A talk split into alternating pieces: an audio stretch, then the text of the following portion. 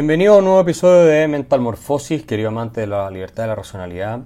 Hoy vamos a hablar de un tema que no se discute nunca en los medios de comunicación y que sin embargo tiene efectos dramáticos para la vida en sociedad y tiene que ver con la crisis masculinidad en Occidente y que tiene una dimensión biológica, una dimensión socioeconómica y una dimensión, por supuesto, ideológica, cultural.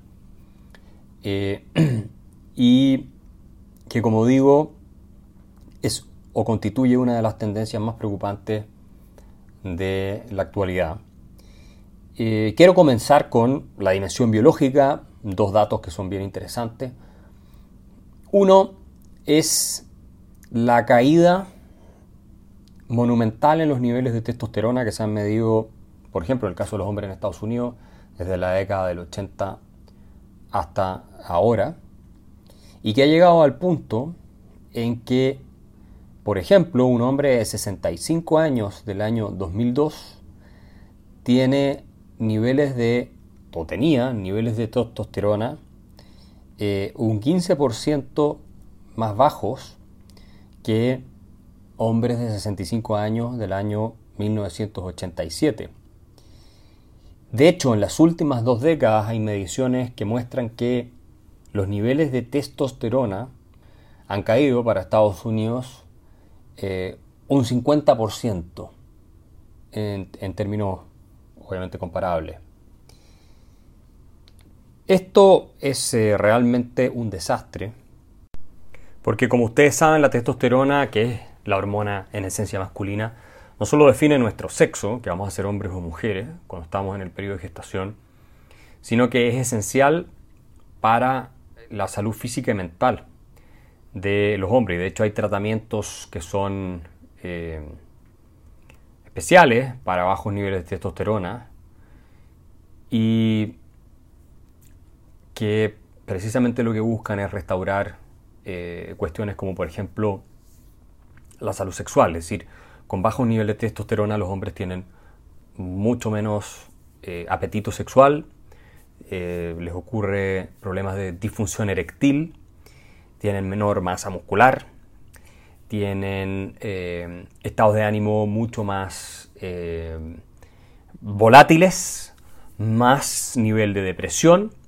más niveles de estrés, más irritabilidad emocional eh, en, fin, en fin, una serie de problemas que básicamente atentan en contra de una vida sana y en contra de la esencia de la, masculinidad, si uno quiere, que si lo ponemos en un ideal, es un hombre viril, eh, con una eh, vida sexual activa y también con ganas permanentes o por lo menos regulares de tener sexo. Estamos hablando de un hombre joven, ¿no es cierto? Estamos hablando de casos de hombres jóvenes que están con muy bajos niveles de testosterona. De hecho, los hombres, la testosterona ha decaído un 50%, como decía, en los últimos 20 años eh, a niveles comparables. Eh, los eh, muchachos de 22 años de hoy tienen niveles de testosterona parecidos a los que tenían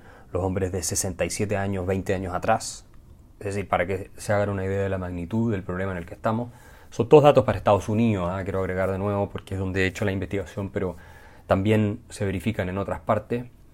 Eh, entonces tenemos este problema eh, de que eh, afecta el deseo sexual, afecta la estabilidad psíquica.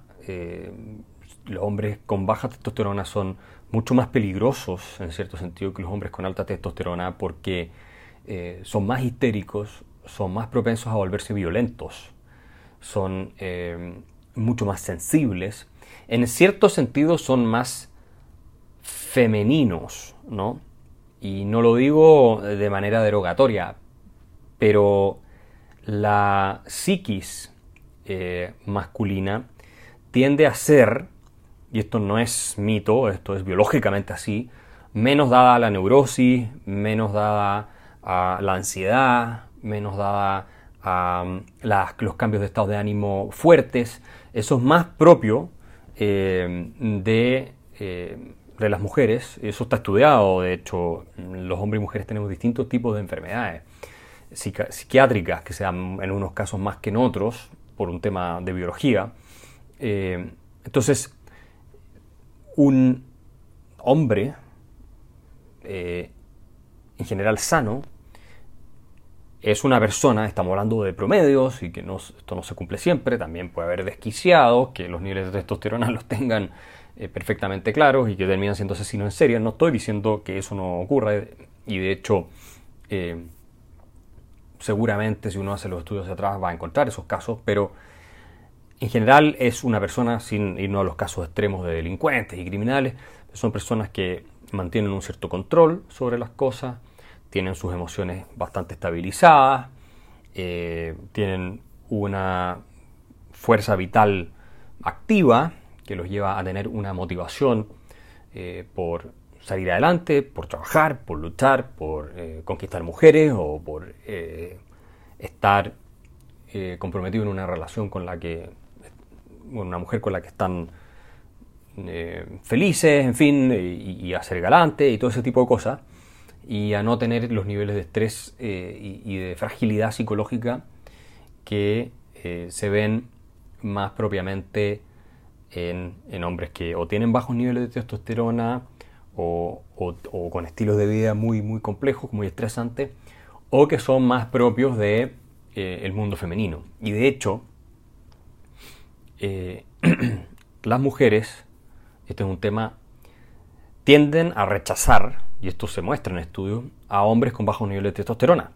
Es decir, las mujeres no quieren hombres, por muy feministas que sean, siempre que sean heterosexuales obviamente, que sean demasiado sensibles, que tengan estados de ánimo muy volátiles, que sean, tengan tendencia a la depresión, que tengan bajo instinto sexual, que tengan eh, baja fuerza muscular, que tengan eh, poco deseo por ellas, etc. O sea, eh, es obvio, la, hormona de la testosterona es la que da la salud mental y física, o es un elemento de la salud mental y física esencial de los hombres.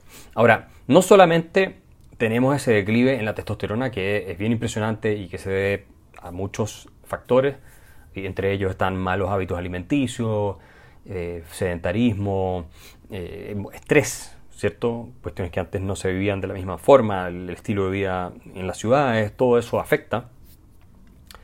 Sino que eh, también hay un declive gigantesco y brutal en la cantidad de espermios que producimos los hombres, las nuevas generaciones.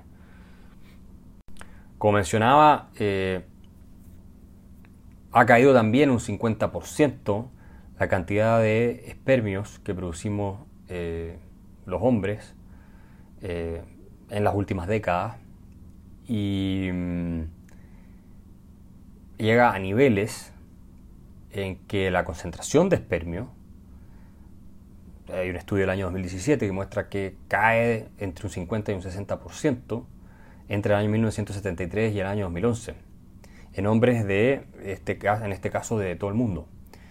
Entonces, estamos, estamos viendo que hay eh, factores eh, que son biológicos bien preocupantes y curiosos. Y claro, tienen que atacarse con estilos de vida distintos. Eh, obviamente fumar, tomar alcohol, comer comida chatarra, todas esas cosas influyen muchísimo. Y, y que están enfermando eh, fuertemente a generaciones completas de hombres. Y lo están feminizando.